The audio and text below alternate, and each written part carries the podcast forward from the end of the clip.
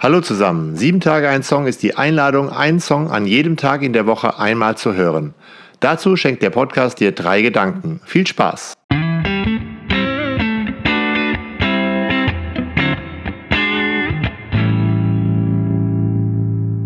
Sieben Tage ein Song, Folge 140, Loretta Lynn, Will the Circle Be Unbroken?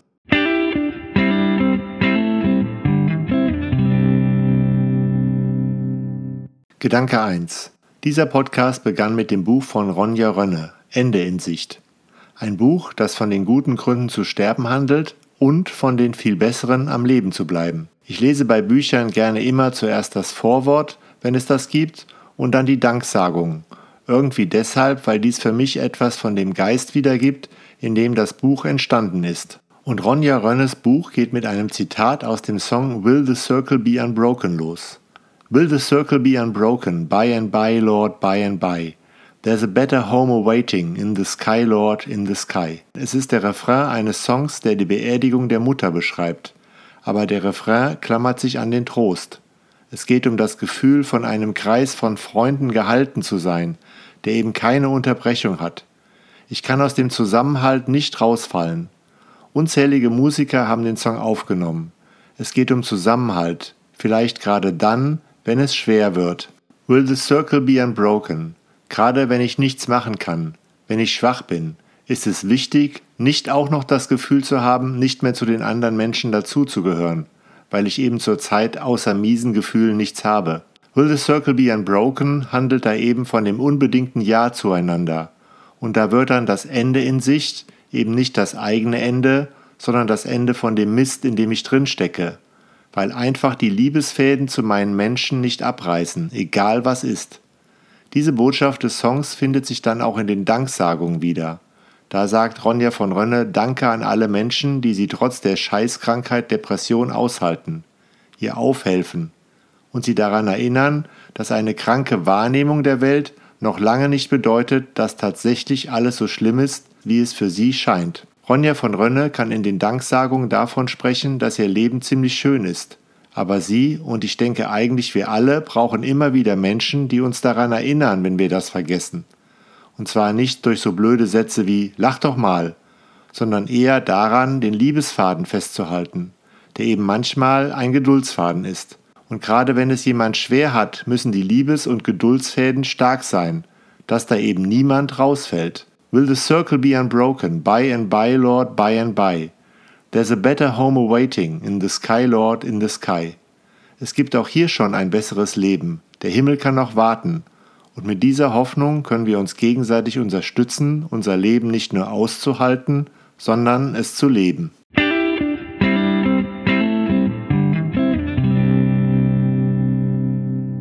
Gedanke 2.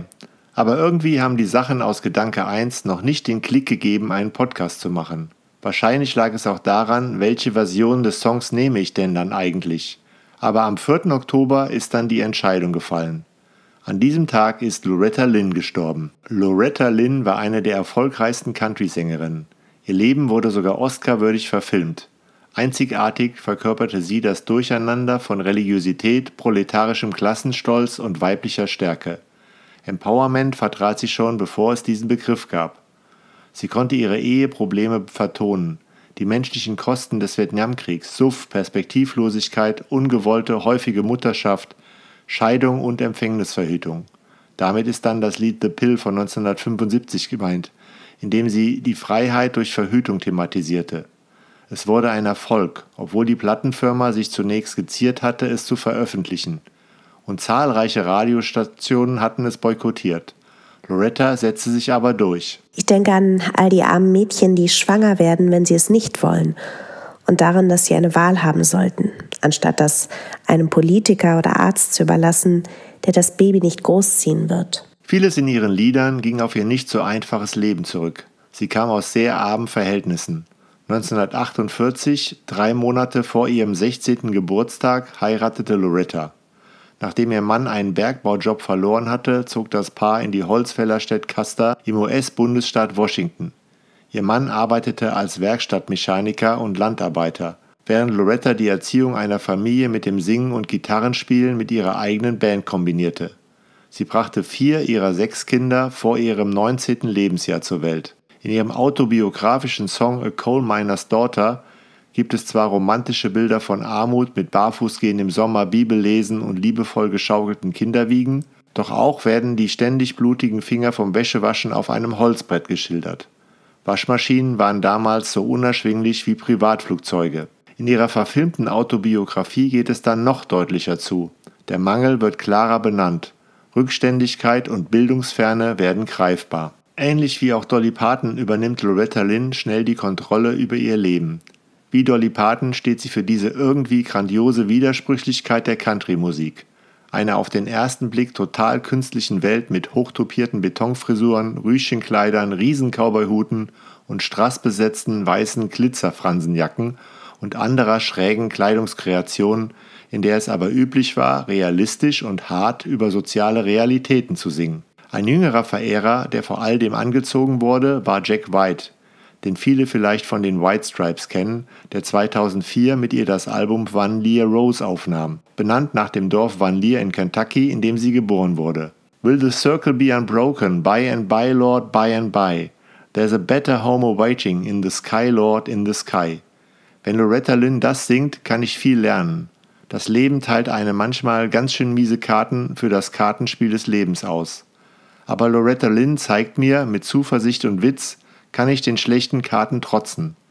Und wenn alles gegen einen zu laufen scheint, dann versuche ich es wieder. Und ich suche mir Verbündete, denen ich vertraue und die mir was zutrauen. Für Loretta Lynn war neben allen Freundinnen und Freunden auch immer Gott mit dabei. Ganz selbstverständlich, als jemand, der Loretta ganz ohne Bedingung lieb hat und der den Verbindungsfaden nicht abreißen lässt. So konnte sie singen Who says God is dead?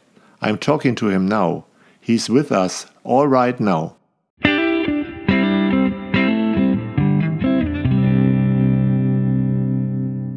Gedanke 3. Jetzt habe ich so viel über das Eingangszitat und die Danksagungen des Buches Ende in Sicht gesprochen. Was da eigentlich dazwischen steht, erzählt uns jetzt Sarah. Eine alternde Schlagersängerin ist auf dem Weg in die Schweiz. Sie will dort Sterbehilfe beantragen mit Hilfe gefälschter Papiere. Auf der Fahrt Richtung Süden fällt ihr ein Mädchen auf die Motorhaube. Sie ist von einer Autobahnbrücke gesprungen. Was wie ein Drama klingt, ist der Beginn einer Freundschaft. Zwei völlig lebensmüde Menschen unterschiedlichen Alters begegnen durch Zufall einander und reichen sich die Hände. Ronja von Rönne erzählt in ihrem Roman Ende in Sicht von diesen beiden, die unterschiedlicher gar nicht sein könnten. Da ist auf der einen Seite Hella, deren besten Jahre vorbei zu sein scheinen. Und auf der anderen Seite ist da Judy, für die das Leben gerade erst angefangen hat. Auf einem düster komischen Roadtrip kommen sich die beiden näher und finden schließlich ins Leben zurück. Was ich an dem Buch so mag, ist, dass zwei sich stützen, die eigentlich beide kraftlos sind. Beide sind depressiv und völlig lebensmüde. Und trotzdem retten sie einander vor dem selbstgewählten Tod. Sie sind wie Schutzengel füreinander da, ohne es zu planen. Ich glaube ja fest an solche Engel. Die haben keine Flügel, aber eben das Herz am rechten Fleck. Sie tragen keinen Heiligenschein, aber helfen dir bei deinem Päckchen, egal wie schwer es auch ist. Sie tauchen aus heiterem Himmel auf und verändern oft alles. Genau so einen Engel wünsche ich dir. Und genau so ein Engel steckt auch in dir.